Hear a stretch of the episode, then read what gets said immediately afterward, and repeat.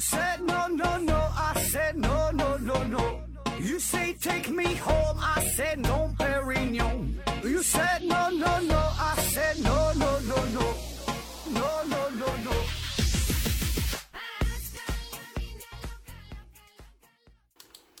拼命探索，不计后果。欢迎您收听《思考盒子》，本节目由喜马拉雅平台独家播出。今天呢是回答听友问题的节目啊。第一个问题，嗯，十二 D O R A B 啊，提问说：盒子盒子，我最近呐快毕业了，人呢感觉浮躁，很迷茫，感觉未来对我个人而言是个很大的挑战，学习也浮躁，学不进去啊，没什么好的状态，我该怎么办？说这个浮躁啊，浮躁。迷茫，嗯，我感觉呀，就是对于学生来说，你说你快毕业了嘛，对吧？那对于学生党来说，呃，有你这种心理的人呢，应该是不占少数啊。特别是在快要毕业的时候，这种心理呢会尤为的突出，尤为的突出，对吧？就一般都是 到了大四啊，大四下学期，然后呢，就感觉马上要进入到社会了。呃，会存在一些恐惧啊、焦虑的心理，啊，因为这就是一个角色的转变，对吧？由学生，然后变成一个社会人儿啊。那么这种心理呢，我想更多的呢，就是源于对于这个社会的不了解啊，或者说是一知半解啊，然后就感觉自己很难融入到这个社会当中啊，就是不知道应该以一种什么样的姿态、什么样的状态、什么样的心态来面对这个社会啊。当然，我觉得这种心理啊，这是非常非常正常的一种表现，也不用特别的在意，对吧？这就是相当于，呃，你进入到一个完全陌生的模式啊，跟原来的生活状态是不一样的啊，可能呢就会面临着很多的问题、很多的困难啊，而且会有很多意想不到的东西。所以呢，你有你有这种心理，有这种反应是很正常的，对吧？但凡是个正常的人都会产生这样的心理。所以呢，我觉得还是。放松一点哈，不用特别在意啊，更别把它当成一种心理问题，对吧？嗯，那具体说怎么做哈，怎么怎么调整哈？你可以想一想，就是你从小学到初中，从初中到高中，从高中到大学，呃，你有多次的身份转变，对吧？只不过呢，这一次可能是相对来说这个比较严重一些，对吧？那么你想想，在你的以后的这个生活当中。你工作之后还会结婚生子，你会有很多次的这种角色的转变，嗯，所以呢，也不必看得特别重，对吧？而且这个社会吧，我感觉还好啊，就是我们看新闻呐，或者是在网络上看一些报道，可能会觉得这个社会很复杂啊，有一些黑暗的东西，一些残酷的东西。但是我想，呃，也不至于那么那么恐怖，对吧？就是。嗯，当你步入到社会之后，你会感觉可能跟你的大学生活接触到的也差不太多啊，所以还是嗯放松一点哈，听从自己内心的声音啊，随心而为啊，随遇而安就 OK 了。下一个问题，悲伤一小盒提问说，请问何志为人民服务与领导人民矛盾吗？嗯，这俩事儿我也没感觉有啥矛盾的，对吧？那好比说哈，就像你养孩子一样。你得为你的孩子服务吧，对吧？但是你还得同时还得领导你的孩子，你说这俩事矛盾吗？我感觉没啥矛盾的，对吧？就各干各的事儿，这俩不是什么不可不可不可调节的矛盾呢。下一个问题，龙大帅提问说：何子老师好，呃，在地上发现的虫子的尸体呀，大多数都是四脚朝天的，这个现象很神奇啊，这是为什么？说这个虫子死了之后，大多是四脚朝天啊，咱看那个，特别是是带着甲壳虫啊什么这类的虫子，是吧？那么这个事儿呢，就和昆虫的本身的这个身、这个它的质量、它的身体的呃结构有关。呃，这个虫子它死了之后，往往就被风干了啊，所以呢，整体的这个质量啊是比较轻的啊。那当它死了之后，一般呢都是背部朝下，这个爪呢是朝着天啊，不是四爪朝天，可能是六个爪、八个爪，看到几个爪，爪都朝天的啊。那这个时候呢，这个虫子是一个最稳定的状态啊，咱们可以把这个虫子这个看作是一个。立体的一个一个几几何的一个结构，对吧？它的背部呢，相当于是一个弧形，啊，所以呢，就相当于啥？你可以想一个，比如说一个西瓜吧，一个西瓜啊，这个西瓜这么这么一压啊，切了一压的西瓜，比较扁平的这么一个弧形，所以呢，你把它扔在地上之后啊，一般呢，它都是这个弧面朝地对吧？这个是它一个最稳定的状态。然后尖儿尖儿这面呢是冲着天啊，就是这跟虫子差不多，所以这个时候它是一个相对比较稳定的状态啊。下一个问题，驴打滚儿金融科技提问说：小何大夫你好，去年呐发生的平安京事件让我想起了满清国王爱新觉罗弘历，这位老兄一生创作了四万多首诗，蔚为壮观，堪称史诗啊，还自费出版，一度搞得。故宫厕所用纸很紧张，弘历和贺电两人应该智商都正常，怎么会搞出这么脑残的事儿啊？你能不能从泌尿外科的角度分析一下这两个人尿性的心理？啊，下边还说了，关键是八年八十年如一日，平均每天写一到两首啊，是不是说明他心里就没个数？然后下边有人回答说，这个乾隆的诗啊，没有传世的好诗那么好，也没网上传的那么差啊。嗯，关于。乾隆写诗这个事儿哈，这个乾隆确实很能写啊。据说他这一辈子写了四万多首诗啊，这个《全唐诗》加起来还没有他一个人写的多啊。但是他写的这么多诗啊，咱咱大多数咱好像没太听说过啥特别有名的啊。写了很多啊。那么为什么他这么爱写诗啊？这个原因呢有很多。首先呢，就是说他还是挺喜欢文学的，挺喜欢文文化这一块啊。他不喜欢你让他写，他也写不出来。特别是在他那个时代呢，这个受到了一些汉文化的影响，就是说，在这个清政府的大力推广之下，到了乾隆时期，汉语呢几乎是已经取代了满语，啊，就是说使用这个汉语的人呐也很多，所以呢，乾隆呢也是深受到这个汉文化的影响啊，特别是有一些儒家的经典呐，一些诗词歌赋啊，哎，对这方面呢也很感兴趣啊，喜欢这个吟诗作对啊，这就是一个本身性格的熏陶。再有呢，就是他也是喜欢卖弄自己的学问，对吧？爱显摆，爱卖弄啊。他觉得我皇上嘛，对吧？我就啥都会哈，样样第一名。所以呢，他就他就喜欢写啊。而且呢，你看他这个诗歌当中会经常使用一些比较偏僻的字儿、生僻的字儿、不常用的事儿啊。为啥用这些字儿啊？就是显摆自己能耐呗，对吧？那其实很多时候他写的那玩意儿，咱说也就那么回事儿，对吧？这个质量啊，连打油诗都算不上，就是随口这么一说。那但是因为是皇上写的。大伙儿还得捧臭脚，对吧？不管好坏，皇上说啥，这马上就得记下来啊。所以呢，也就写出了这么多诗啊。第二个问题说关于这个《平安京》这个事儿哈，《平安京》这个事儿，这我真是不太理解哈，我也看不懂啊，不知道他为啥这么写。下一个问题，悲伤小何提问说：“请问盒子如何与自己所处的时代保持距离？”哎，这问的挺深奥啊。如何与自己所处的时代保持距离？那咋保持距离？这不知道你指的是哪方面啊？那你就搬到深山老林里去待着呗，过着那种原始人的生活。下一个问题，揭开兔子的扣子提问说：何总好啊！忽然感觉中国神话体系啊，似乎就存在于几个成语故事里，不像北欧神话那么栩栩如生，也不像希腊神话那么朗朗上口啊，更不像印印度神话那么深入人心。想听听何总的高见。说这个中国中国神话体系啊，这事儿吧，我觉得。你这个有点说反了啊！那我们中国神话呢，也是有着非常庞大的神话的体系。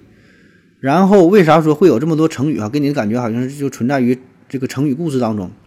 就是我们根据神话体系当中的这些故事整理提炼出来了一些成语啊，比如说什么盘古开天呐、女娲补天呐、什么大禹治水呀，对吧？我们是。呃，总结出来这这些成语，这样的好处就是为了便于大伙儿的学习记忆，印象很深刻，对吧？特别小孩一一听这故事就懂了，啊？但是呢，并不等于说这些成语就是中国神话本身啊，或者说我们只是说，更多的时候啊，咱们咱们多数人都是通过这些成语故事，呃，了解到了中国中国神话体系，对吧？你并没有系统的呃学过中国神话体系。啊，所以呢，你把这个事儿整反了，给我们的感觉好像是这些神话体系就是这些成语一样啊，远远不是啊，这些成语只是这些的这个神话的一小部分而已啊，它根本不可能这么简单啊。下一个问题，喝开暴富提问说，为什么有些茶叶，为什么有些茶叶淡了就发涩？这是纯百度级别的问题啊，就看这个茶叶的成分呗。那主导茶叶苦涩味的物质呢，有这个茶多酚和生物碱这两大类。那其中呢，这个多酚类的物质主要就是儿茶素。而这个儿茶素中呢，以这个脂型儿茶素为主哈，占大约百分之七十，这个是呃影响茶叶苦涩味的主要成分。那生物碱当中呢，是以这个咖啡碱为主啊，咖啡碱啊，这玩意儿你自己百度一查就就就就行了。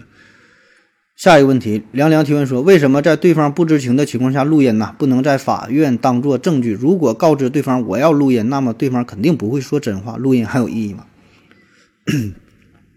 说这个录音取证这个事儿啊，那这事儿人家法律呢就是这么规定的，对吧？他也没有什么为什么，你法律这么定的，你就你就你就你就听呗。这个录音是否被采信，是否可以当做证据，有这么几个要求啊。首先呢，这个录音。录音的这个证据必须呢取得，呃，符合法律的规定，不得侵害他人的合法权益，或者是违背法律禁止性的规定。然后呢，这个呃，录音谈话人呐，也应当身份明确、自觉、自由、不受约束、不受强迫。录音的内容呢，应当清晰、真实、连贯啊，这样呢才能作为认定案件事实的一个依据啊，这就是法律上的要求，对吧？那如果你在对方不知情的情况下进行录音的话，这就会很麻烦，很有争议啊，因为有可能会有一些诱导性的谈话，有一些威胁性的谈话啊，但是我们又又并不知道，对吧？你这边刀架在脖子上，让他这么去说，那你也你录音只能听到这个声音，你也并不知道当时的情况怎么样，所以呢，很多时候表达出来的内容呢，并不完全出于本意，对吧？所以呢，这个录音这个事儿，对他的这个要求还是很高的，很严格的啊。下一个问题，用水洗水提问说，为什么在中国文科生的地位比理科生低那么多？理科生公然歧视文科生，这是为什么？然后下边说，有人帮着回答说，因为文科生不会，不太会乖乖的听话啊。还有人帮着回答说，说这么一大段哈，我快点给你念。现代人的价码是工商资本给贴上去的，价码的大小取决于工业和商业资本扩张的价值。在农耕社会，文科就比理工科更受欢迎，因为农耕社会的生产力早就达到了天花板，更多的呢产出是来自于生产关系的调整。文科在教化人心理、顺生产方面，这这个写错字了啊，关系方面比理理工科更有价值。现在。全球都进入到了工业社会，生产力还没有触碰到天花板，所以呢，理工科更有价值。我们可以拭目以待，全球的科技和经济进入到瓶颈或长期停滞后，文科生就会走到理科生的上面，宗教的势力也会疯狂疯狂扩张。讨论这个文科生、理科生的味儿这个事儿啊，首先我觉得你这个问题这就属于先问是不是，再问为什么啊？你描述的说文科生的地位比理科生低啊，然后然后理科生，然后他说怎么说的？呃，文科生地位比理科生低那么多，理科生公然歧视文科生，这是为什么？就是说，你说这个事儿它是否存在？我觉得这个就是打问号了啊！谁说文科生地位比理科生低了？然后谁又说理科生公然歧视文科生了？对吧？你得举出例子啊！你别上来就先把这个问题就给描述了，然后让大伙儿去分析这个事儿啊！我觉得你这个事实是否成立哈？这个就是两说啊！所以你别上来就先把这个前这个前提你就你就给扣上了啊！下一个问题，一大堆字母提问说，有个问题不知道何老师可不可以回答？审美到底有没有高低上下区别？然后下边有人回答说，有的，审美啊跟其他任何能力都一样，都有高低之分，只有达到一定境界之后才会只分方向不分高低。啊，还有人帮着回答说，参考鄙视鄙视链那一期节目啊，感觉这就是比较重复的话题哈，又是说这个审美这个事儿，呃，审美有没有高低之分？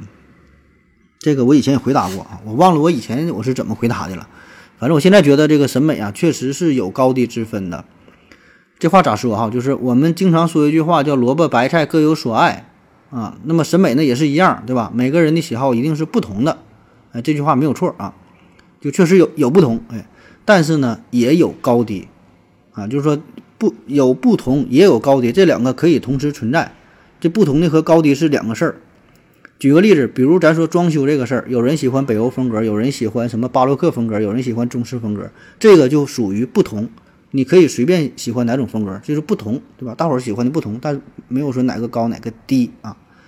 那么为啥会有高低啊？我觉得就是如果针对于咱说同一个风格，都都都研究的，比如说都是这个中式风格啊，都是研究中式风格装修的话，那么哎，有的人水平就高。对吧？人家可能就是专门研究这个这个，呃，中国传统文化这一块的啊，知识比较渊博，对吧？研究什么国学，对吧？所以呢，人这个档次就高呗，对吧？那么你水平你也不懂这些东西，你就是喜欢，那没有用，那你这个水平那就低呗。那么在这种情况下，我觉得就有高低之分啊。所以说这个高低一定是有，但是得结合具体的场景啊，并不是说风格与风格之间不同就是高低啊，这完全是两两个事儿啊。下一个问题，伊温斯塔提问说：神奇的语言文化。翔这个字儿啊，无论无论从字形还是字义，都与死没有任何关系啊。翔飞翔的翔啊，却因为李强的一句话，翔成了粑粑的代名词，被疯狂引用。飞翔啊，都有了不一样的画面感。我好奇的是，多年以后，嗯，不知道事情缘由的人会不会以为翔一直以来都是死的意思？呃，如果大家都这样使用的话，慢慢就成了默认的共识。会不会有一天呢，作为一个词条编入新华字典？请何总。呃，请问何总怎么看？呃，说这个“翔”这个字儿啊，其实这个问题还是挺深刻的。嗯，就是关于这个语言呐，关于一个词语啊，对吧？有了一个新的特定的意思。那我觉得你说这种情况吧，确实存在这种可能性啊。因为这个语言是啥呢？它语言语言它毕竟是服务于大众的，大伙儿交流沟通用的多了，用的习惯了，那字典新华字典它必然会发生，就是慢慢变得妥协，对吧？咱之前不聊过吗？就是多音字儿发音这个事儿，很多字儿咱就读音，大多数人都读错了。最后呢，字典没办法把读音给改了啊。比如说这个荨麻疹啊，现在咱都管叫荨麻疹，草字头下边一个寻找的寻叫荨麻疹。那其实这字儿它最开始不念荨，它就一个音前，前麻疹啊，就这一个音。但是因为这个字儿它长得太像荨了，而且荨麻疹这个词儿也是比较常见的，对吧？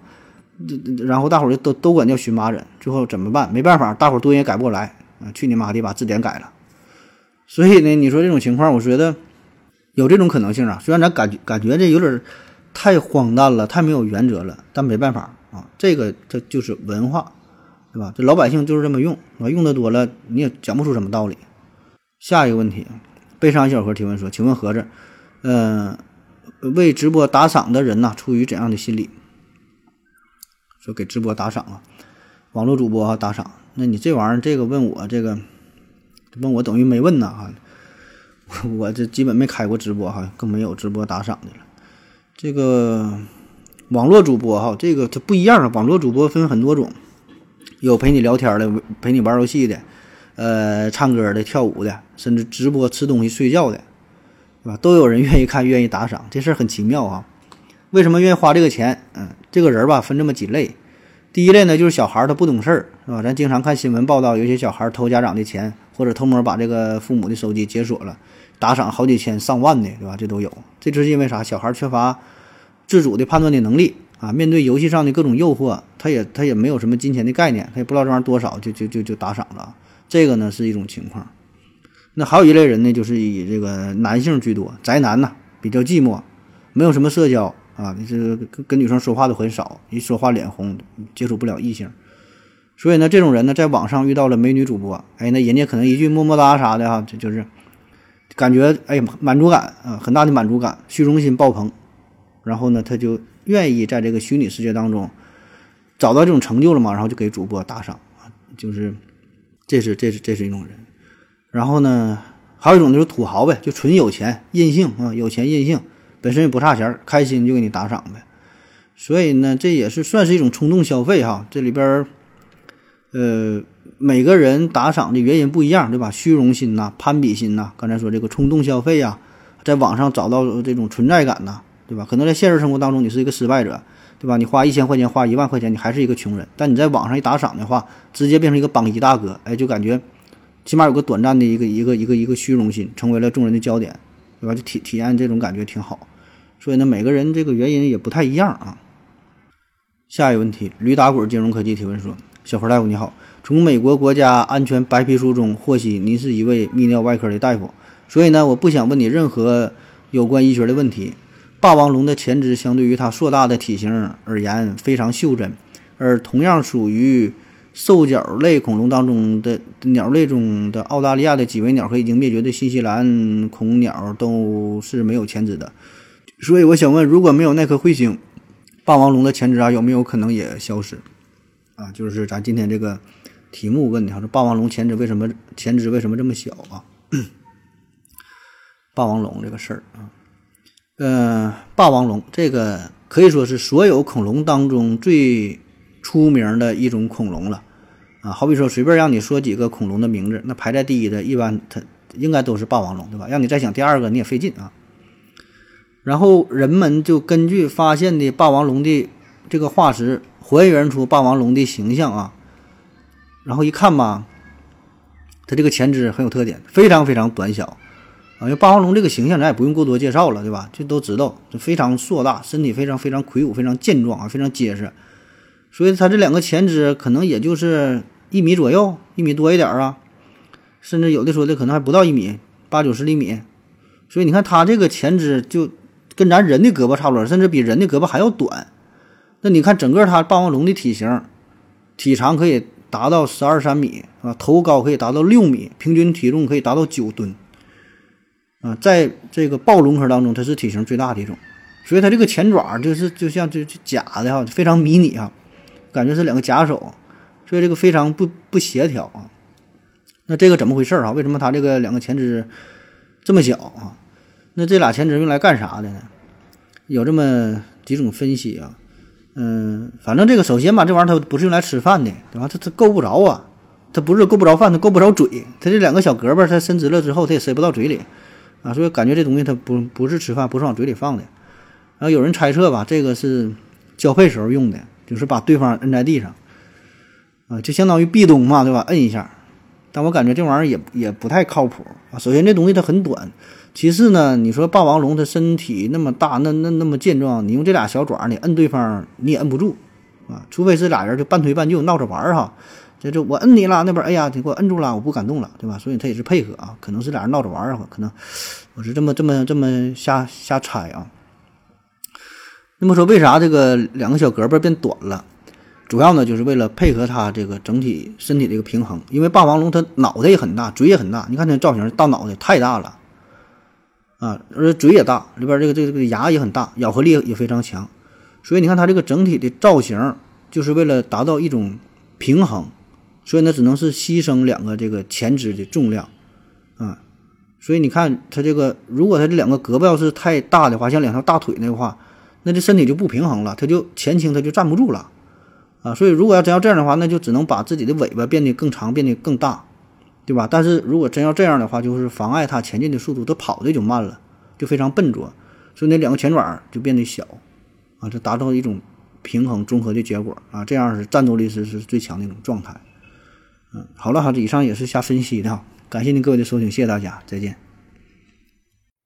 感谢您的聆听，如果您也想提问的话，请在喜马拉雅平台搜索“西西弗斯 FM”，在最新一期的节目下方留言即可，欢迎您的参与，我在这里等你哦。